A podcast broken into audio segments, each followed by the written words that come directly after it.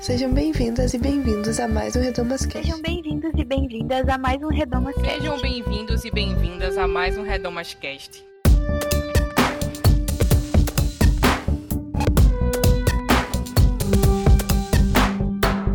Sejam bem-vindos a mais um Redomas Cast.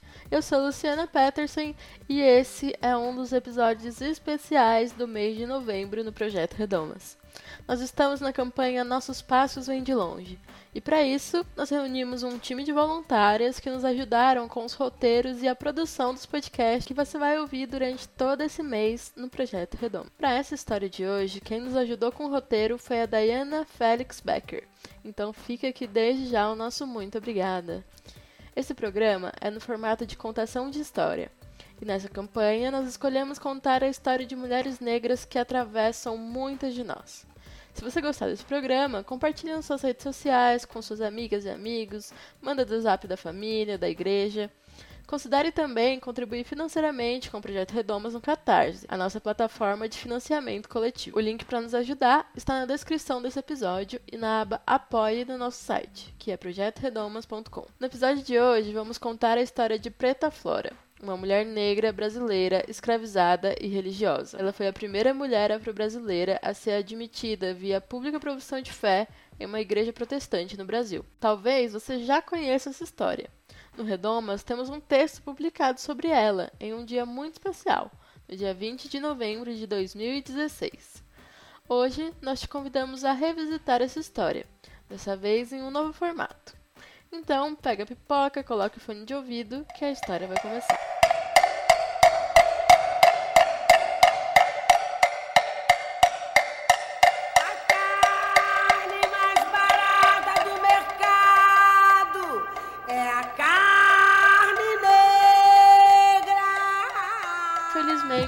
Uma vez, nós vamos começar a contar essa história de uma mulher negra falando sobre escravidão. Preta Flora, na verdade, é mais que uma mulher escravizada.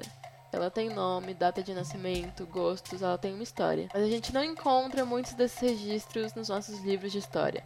Na verdade, muito da história da população negra no Brasil foi simplesmente apagado. Mas são mulheres, são mulheres que não são apenas escravizadas, mas lembrar e talvez até imaginar esses momentos de resistência e infelizmente de violência nos ajuda a situar a personagem desse texto, que foi mulher, foi negra e foi escravizada. Angela Davis lembra que as mulheres escravizadas sofriam de uma forma diferente porque sofriam de maltratos específicos, o estupro. O estupro era uma forma de dominação cujo objetivo era aniquilar o desejo das escravizadas a resistir. Além de açoitadas e mutiladas, as mulheres negras eram violentadas sexualmente. Elas precisariam ter filhos para reproduzir e aumentar os lucros, e na verdade elas não teriam filhos, mas sim objetos. Objetos que aumentariam a força de trabalho, e toda a experiência de maternidade romantizada do mundo moderno não seria e não era permitida às mulheres negras escravizadas, pois elas estavam na lavoura. Angela Davis também nos conta que durante o período da escravidão nos Estados Unidos, mulheres doloridas com seus peitos cheios de leite eram açoitadas nessa região do corpo. Dor, leite e sangue misturados. E isso não era diferente no Brasil. Esses fatos são fundamentais para a introdução de uma preta chamada Flora.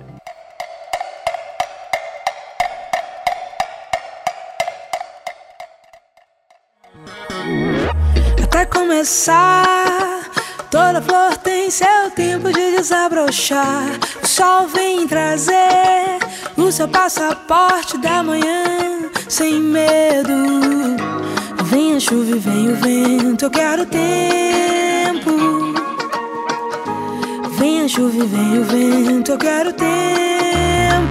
Flora Maria Blumer de Toledo foi uma mulher negra que nasceu na capitania ou na província de Porto Feliz, em São Paulo, em 1833.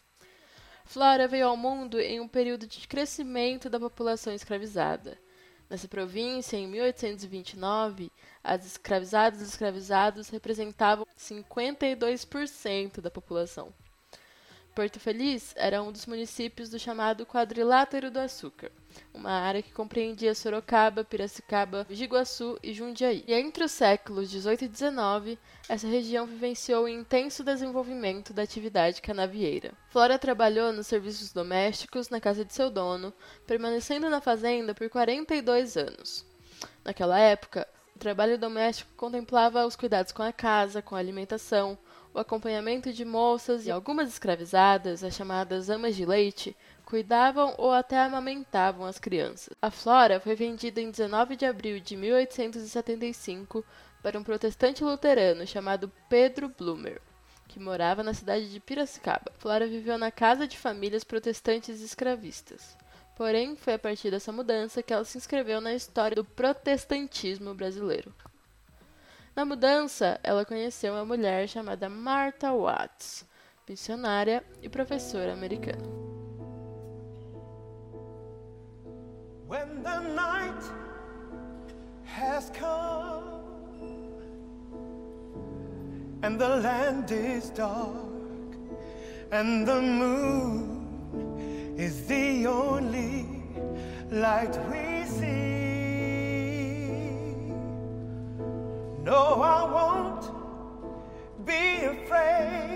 No, I won't be afraid. Just as long as you stand,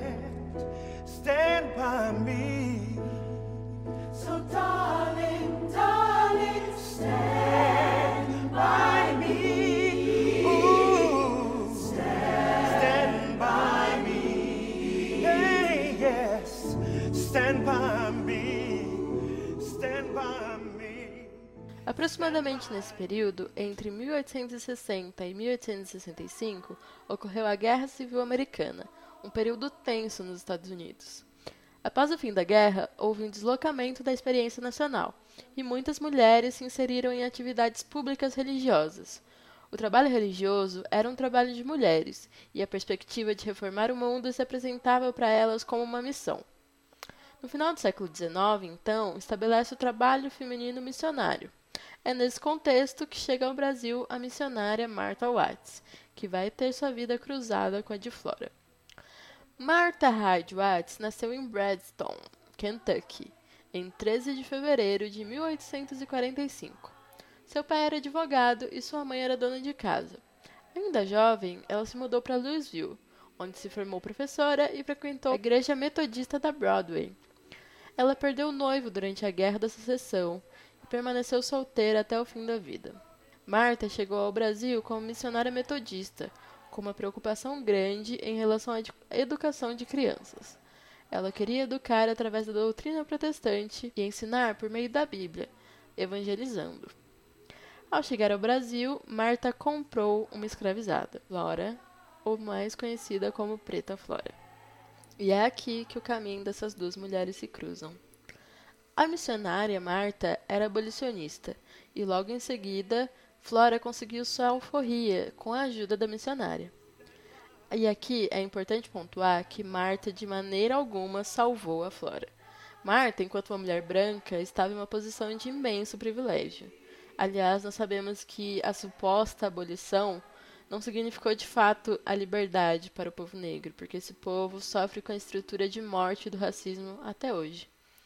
Mas existe alguma beleza na relação entre essas mulheres. Nós vamos falar um pouco mais sobre isso mais pra frente nesse episódio. Martha Watts fundou o Colégio Piracicabano, que atualmente faz parte do Núcleo de Educação de Piracicaba, que inclui a universidade, a Unimep e um centro cultural que leva o nome de Marta. Flora foi contratada e trabalhou no colégio após sua alforria, sendo a responsável pela cozinha e a dispensa, e seguiu funcionária até morrer. Ela acompanhou Martha Watts em diversas viagens aos Estados Unidos e recebeu instrução e falava inglês fluente. Conta-se que ela era muito querida pelas missionárias e por suas alunas e alunos. A vida de Marta deve contar a vida de Flora, e a vida de Flora deve contar a vida de Marta. As mulheres não andam sós.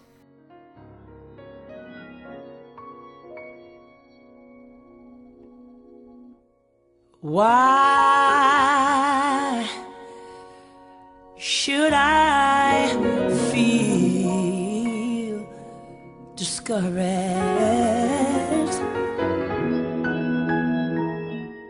And uh, why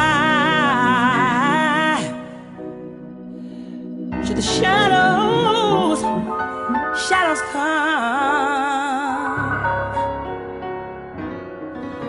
Lord, why? Why? Why should my heart, my heart feel lonely?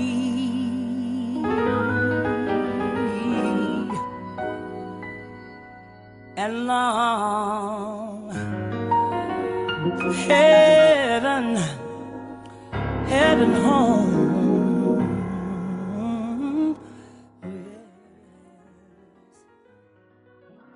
A Igreja Metodista de Piracicaba foi fundada em 1881 e no livro que lista o nome de membros e membros está registrado em 21 de janeiro de 1883 o nome de Flora Maria Bloomberg de Toledo, a primeira mulher afro-brasileira a ser admitida via pública profissão de fé em uma igreja protestante no Brasil.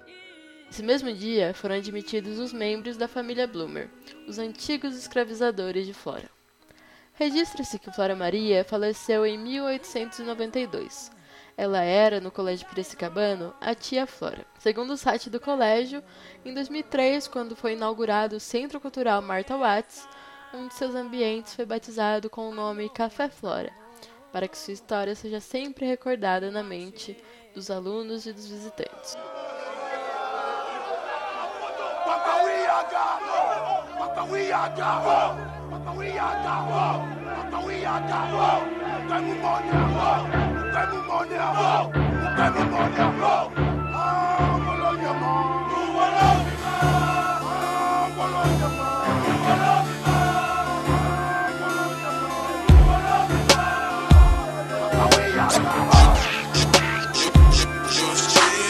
Ancestrais sangraram em território branco, açoites correntes, troncos. Quem nós somos, de onde viemos, para onde vamos. Seus gemidos não os comovem. Pare de chorar, vê se se move. Um sonho de liberdade não se perdeu. Muito sangue negro escorreu e fez germinar a semente da esperança. Eu carrego vivo em minha mudança. Já não tenho sede de vingança, mas ela virá, pois Deus vingará. Eu sou a continuidade do antigo escravo. Porém, graças aos rebeldes, meus pulsos não estão algemados. Pela honra dos ancestrais é que eu guerreio. Sou orgulho do gueto.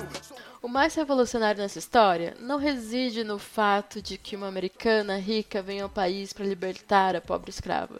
Na verdade, isso não é impressionante. O que impressiona na relação entre essas duas mulheres é o fato de uma mulher enxergar outra mulher.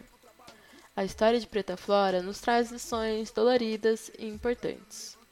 Relembra-nos a invisibilidade da mulher, da mulher negra.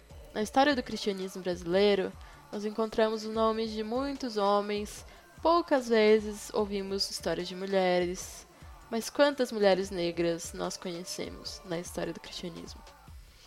Quantas e quantos de nós conhecíamos a história de Preta Flora? É um triste ocultamento. Essa história também nos lembra que o protestantismo não se posicionou oficialmente contra a escravidão. Aliás, até hoje são pouquíssimas as denominações que se arrependeram e reconheceram seus erros durante esse período. Os missionários estavam preocupados em converter, integrar, educar o negro, colonizar, e não em libertá-lo da situação de cativeiro. Preta Flora nos mostra que Deus é amor. Ele busca todas e todos. Salmos 9:9 diz que o Senhor é o refúgio para os oprimidos, uma torre segura na hora da adversidade. Flora se apropriou desse Deus como um Deus que liberta, eu penso que ela via nesse Deus o mesmo Deus de Agar, o Deus que ouve e vê o sofrimento de sua filha. Mas o quanto de colonialismo ainda hoje no cristianismo? Em nossas igrejas, nossas relações, nossas instituições e talvez principalmente nas nossas práticas missionárias. Nosso cristianismo hoje tem sido libertador para pessoas negras? Com esse episódio, a gente espera que a história de Flora gere incômodo sobre o racismo que estrutura a sociedade brasileira. E a gente espera que a vida dessa mulher preta cristã ecoe em nossos corações e produza libertação para todo o nosso povo negro. Amém. Oh, freedom. Oh, freedom. Oh,